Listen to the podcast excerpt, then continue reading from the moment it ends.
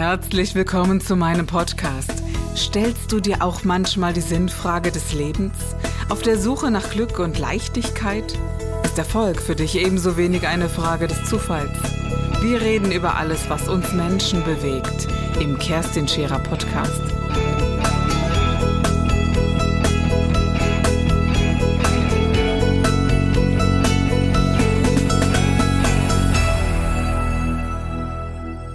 Herzlich willkommen bei Scherer Daily. Heute mit einem Gast, der eine Werbeagentur betreibt und das nicht einfach so, sondern sehr herzvoll und äh, durch ganz besondere Ereignisse auch diesen Weg gegangen ist. Das darf ich sicherlich sagen, äh, Frank.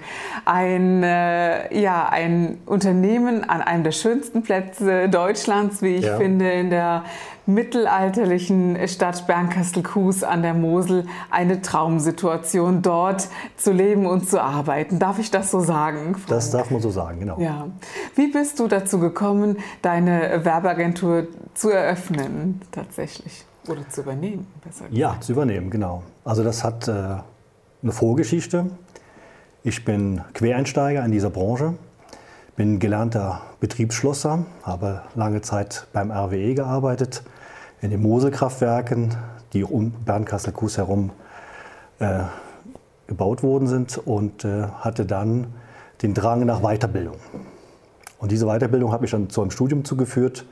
Und während des Studiums habe ich meine heutige Frau kennengelernt, die in dieser Agentur damals ihre Lehre, ihre Ausbildung als Mediengestalterin absolviert hatte.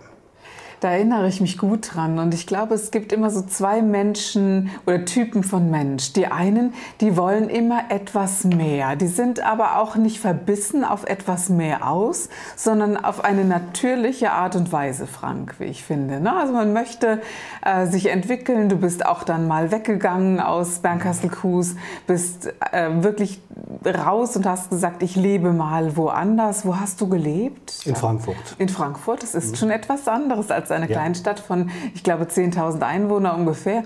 Und äh, das, dieses mehr sehen, mehr erleben, aber auch mehr umsetzen, das lebst du für mich in einer sehr großen Form, oder? Darf ich das so sagen? Ja, das kann man so sagen. Also wenn ich mir was vornehme, dann versuche ich das durchaus zielstrebig auch zu erreichen. Aber nicht krampfhaft. Nein, nicht krampfhaft. Ähm, wichtig sind mir immer Werte. Auch meine Werte, die ich mir selber gestellt habe, die immer auch mit zu berücksichtigen.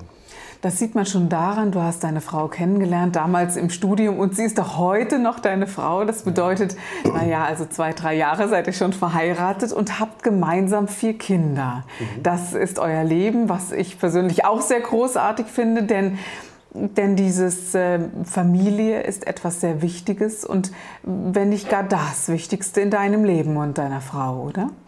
Ja, ich habe äh, meine Frau in ihrem zarten Alter von 17 Jahren kennengelernt und wir sind in der Tat noch heute zusammen, seit nunmehr 29 Jahren. Großartig. Mhm. Äh, sind wir also eine Familie und äh, haben sehr früh Kinder bekommen und äh, das hat auch so ein bisschen mein Leben und meine Wertevorstellungen ein bisschen geprägt. Auch ihr habt großartige Kinder. Wie alt sind deine Kinder heute? Der älteste ist 21 äh, und der jüngste ist 8. Na, da ist, genau, ich habe das in großen Zeitabständen immer genossen, Kinder wirklich äh, zu erleben, ein bisschen größer werden zu lassen und dann nochmal neu zu beginnen. Und das äh, habt ihr mit fast allen Kindern so, ne? diesen, ja, wir haben, äh, wir haben schon uns bewusst immer für zwei Kinder direkt hintereinander Aha, entschieden, okay. um auch da das Praktische des Miteinander beschäftigen eben auszuleben. Und mhm. somit haben wir zweimal zwei Kinder, also 21 und 19 und 10 und 8 Jahre. Und du hast dann die Agentur des Vorgängers übernommen. Ich glaube, das war sogar der, der, äh, der Nachbar des Elternhauses. Ist das richtig? Also, Korrekt. dass du über den Gartenzaun hinweg gesagt hast, kaufe ich, mache ich. Und du hattest vorher ja mit Werbeagentur gar nichts zu tun. Nein, ich hatte ähm, im Rahmen meines Studiums bei einer großen Firma gearbeitet, mhm. durchaus schon im Bereich Marketing und Öffentlichkeitsarbeit. Also die Arbeit war mir nicht ganz fremd. Und auch durch, das, durch meine Frau ähm, war mir schon die Arbeit bekannt gewesen. Aber der Drang mit der Familie wieder an der Mosel in Bernkastel-Kues wohnen und arbeiten zu können, das geht nun mal oftmals nur über eine Selbstständigkeit. Mhm. Und somit habe ich dann die Agentur 1998 erworben. Ja. ja. man hätte ja auch sagen können, du bist äh, irgendwann mal gelernter Schlossermeister oder was auch immer und, und machst dich damit selbstständig. Wie ist diese Inspiration Werbung? Was hat dir da gefallen, dass du sagst, boah, mein Herz geht wirklich so in die Richtung und ich äh, übernehme das Unternehmen? Ja, Werbung und Kommunikation mhm. hat eben viel damit zu tun, dass man mit, mit Menschen ja zu tun hat. Wir waren damals im Umbruch, da hat das Internet gerade angefangen. Mhm. Kommunikation hat ja, wurde ja ganz neu erfunden, neu auf den Kopf gestellt durch die neuen Medien, die eben einherkamen und das hat mich schon besonders interessiert. Du ziehst auch immer wieder interessante Menschen an. Also es gibt äh, Menschen, die du betreust, die etwas bekannter sind. Du bist auch tätig in der Kommunalpolitik. Da möchten wir jetzt nicht äh, näher drauf eingehen. Aber was ich auch von dir kenne, du bist überall aktiv. Du bist als Vater auch äh, in, in jedem Förderverein der Schule. Du bist im Elternbeirat oder in den äh, oder was auch immer. Du warst überall dabei, mhm. zu sagen, wenn ich schon Kinder habe, bin ich mit dabei. Es hat auch etwas mit Werten aus meiner Sicht zu tun, weil wir dadurch, wenn wir Eltern sind und aktiv an der Schule teilnehmen, einfach an den, an den Kindern dran sind, finde ja. ich, oder? Und das auch zu unterstützen, aber eben auch, du bist auch aktiv für die Stadt Bernkastel-Kues zuständig. Also ich finde, mhm. du bist sehr repräsentativ dafür ja. und, und dir liegt die Stadt auch sehr am Herzen. Das ist richtig, oder? Ja, ich bin ja auch zugezogen in Bernkastel-Kues. Also ich stamme eigentlich aus der, aus der Nordeifel, aber im Kindesalter nach Bernkastel-Kues gekommen und, und ich habe die Stadt lieb gewonnen als Kind und als Jugendlicher und eine Stadt auch dann verlassen als Jugendlicher, in der einfach mehr geboten wurde, als das dann der Fall war, als ich wieder zurückkam. Also die Stadt hatte gerade für Jugend und für Kinder einiges verloren gehabt. Und äh, das ist ein Stück Verantwortung, was ich dann eben übernommen habe, um mich dann eben in allen möglichen Gremien, sei es in der Politik, sei es in Vereinen, auch da eine Präsenz zu zeigen, um Dinge zu verändern, um aber auch meinen Kindern vorzuleben, dass es auch Freude machen kann, zu Hause zu bleiben, in der Heimat zu bleiben. Denn oftmals ist die Landflucht doch so groß, dass die jungen Menschen dann sofort nach ihrem Studium oder während ihres Studiums schon eine Region verlassen wie Bernkastel und nie mehr zurückkommen.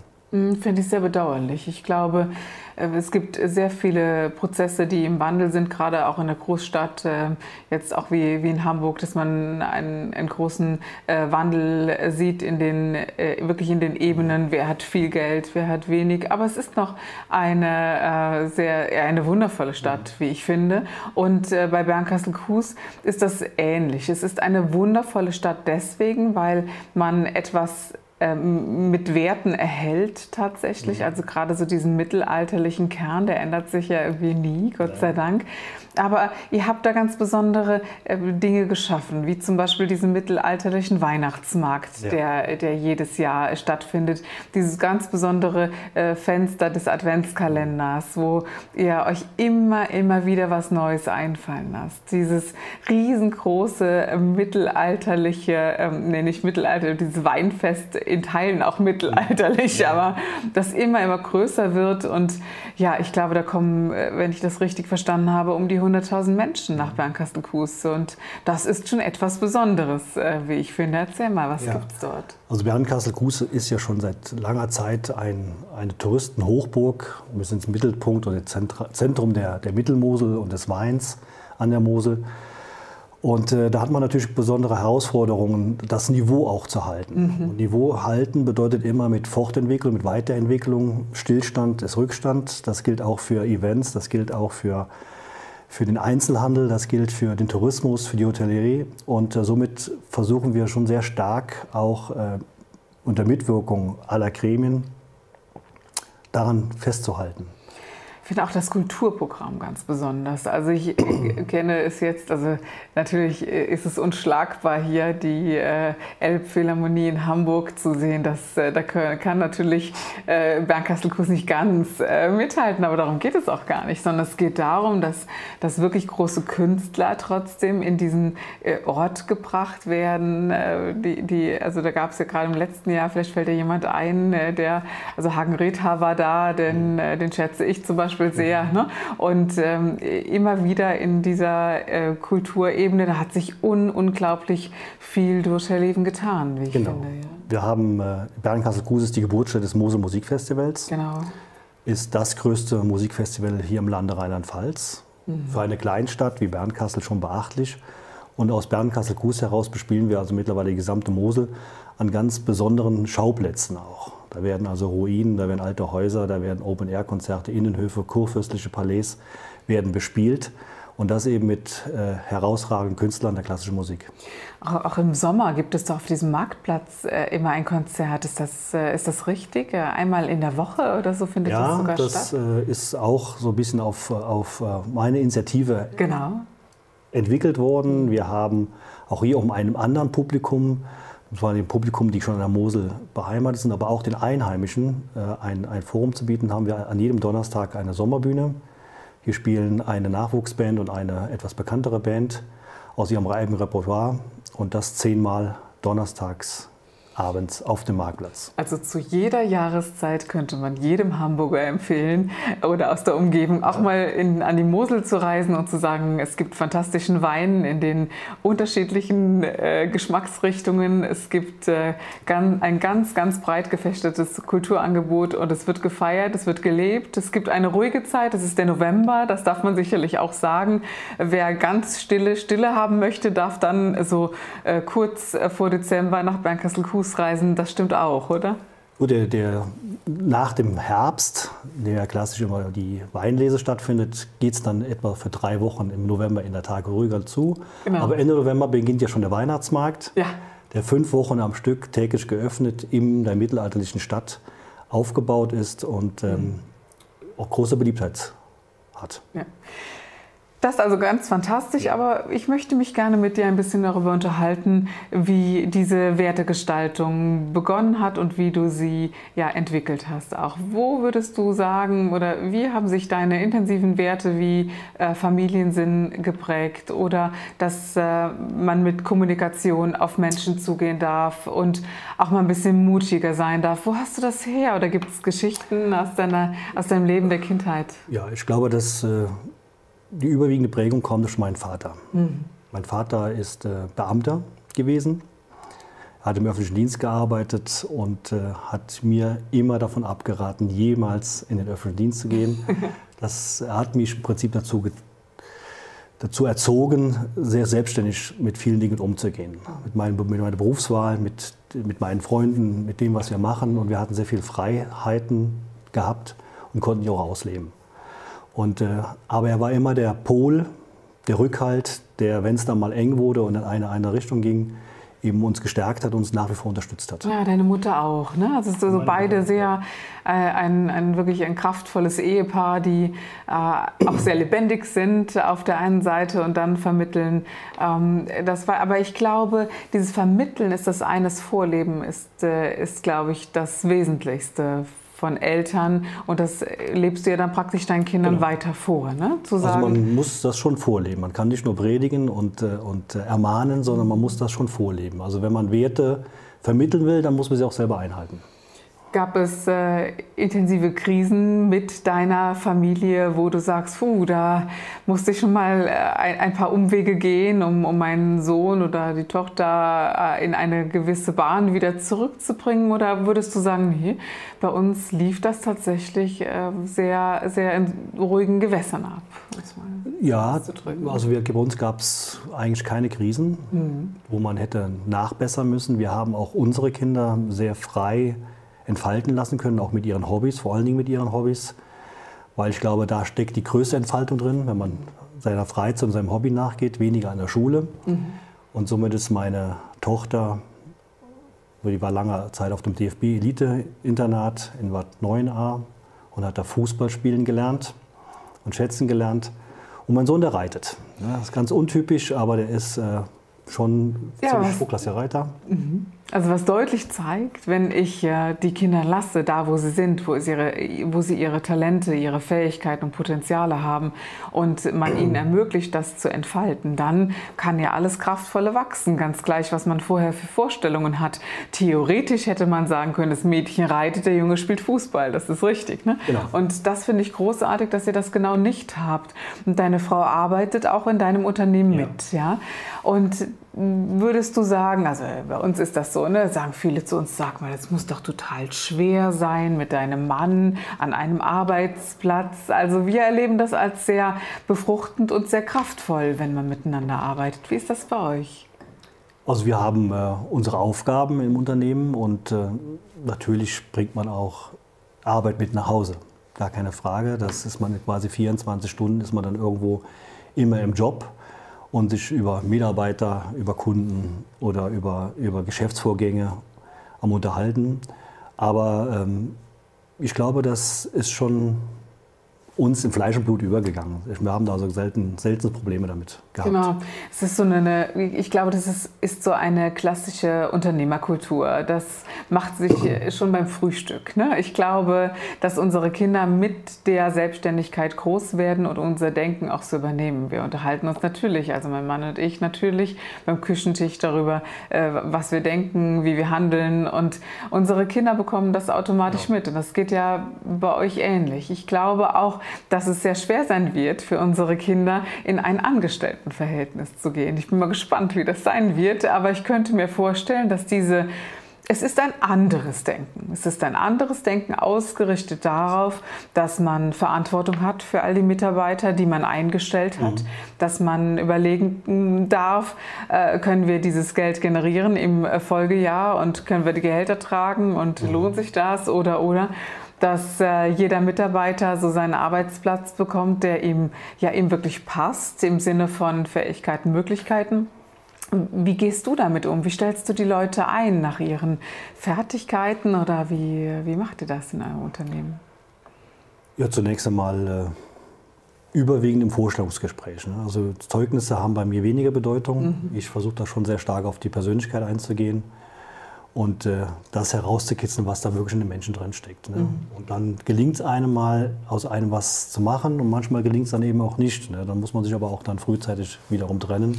Ist, glaube ich, für, für alle Beteiligten dann das Sinnvollste. Ich habe so die Erfahrung gemacht, äh, wenn ich das so sagen darf, dass bei der ersten ähm, intensiven Geschichte, die man miteinander hat, sich herausstellt, ist, das, ist ein gemeinsamer Arbeitsweg möglich und sinnvoll ja. oder nicht? Oft geht man hin und sagt, naja, dann probieren wir es nochmal, man lässt nochmal eine Chance.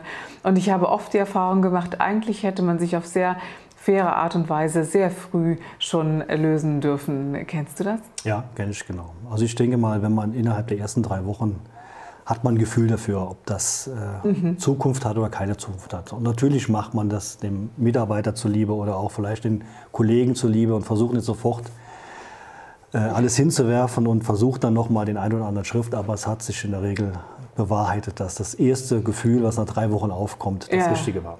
Ich hatte auch nach längerer Zeit, ich hatte mhm. einmal ich bestimmt zwei, zwei Wochen nachts nicht geschlafen und mhm. habe mir Gedanken gemacht über eine Person, die bei uns gearbeitet hat. Und es, es hat mich sehr aufgeregt. Also auf Deutsch, ich habe mich richtig geärgert, immer und immer wieder. Und, und dachte dann, hm, ja, versucht äh, kommunikativ damit umzugehen. Man redet drüber, man sagt, ich wünsche mir das ja. und das und das. Aber ich hatte einen unglaublichen Kampf von dem Zeitpunkt, dass ich die Kündigung im Herzen getragen habe für denjenigen, bis ich sie ausgesprochen habe.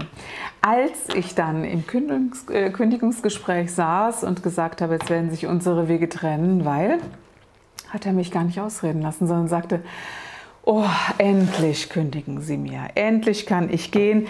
Ich wollte sowieso nicht hier bleiben, ich habe gar nichts gegen Sie, aber das hier ist nicht meine Welt und ich will weg. Ja. Eigentlich bin ich nur geblieben, damit ich Arbeitslosengeld bekomme. Wow, da kam so ein zweiter Punkt, wo ich dachte, ähm, das war nicht meine Intention, dass ja. ich jemanden entlasse, dass er dann äh, Arbeitslosengeld bezieht und dem Gemeinwohl ähm, obliegt. Ja. Aber ich habe für unser Unternehmen keine Chance gesehen. Mhm mit, beieinander zu bleiben. Und äh, dann kam es auch zu dieser Kündigung. Faszinierend fand ich aber meinen Kampf.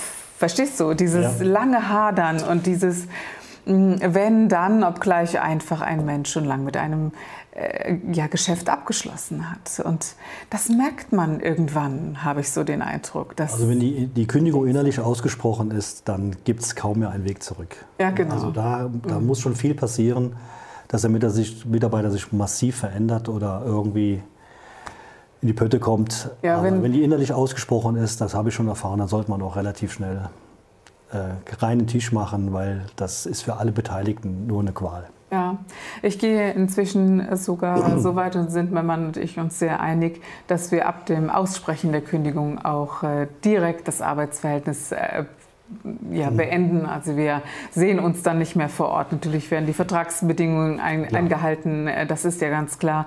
Aber es ist auch ab dieser Aussprache einfach vorbei. Und ich glaube, so ist es umgekehrt, wenn jemand eingestellt wird, so ist es einfach auch eine Ansage, eine Fürsprache für jemanden. Und ich persönlich liebe im Unternehmen Menschen, die, die offen sind. Ähm, mein Mann und ich sind, äh, sind sehr äh, wildgeistige Menschen, Ja. die immer wieder neue Ideen haben und meinen, jetzt müssen wir das und das und das umsetzen. Und äh, diese Ideen, die kommen wirklich über Nacht. Äh, dann kommt man morgens ins Unternehmen und sagt, vergesst alles, was wir vorgestern entschieden haben, wir machen es heute neu. Ja? Und ein bisschen habe ich das bei euch äh, miterlebt. Also wir durften euch kennenlernen im Sinne der Werbeagentur. Ihr macht äh, sehr, eine sehr, sehr schöne kreative Arbeit, wie ich finde, die jetzt mit dem Kommunalen an sich äh, gar nichts zu tun haben. Es gibt die Betreuung der Internetpräsenz und äh, all diese, diese ganze äh, Welt, die obliegt euch auch. Ähm, da habt ihr gute Leute, ne?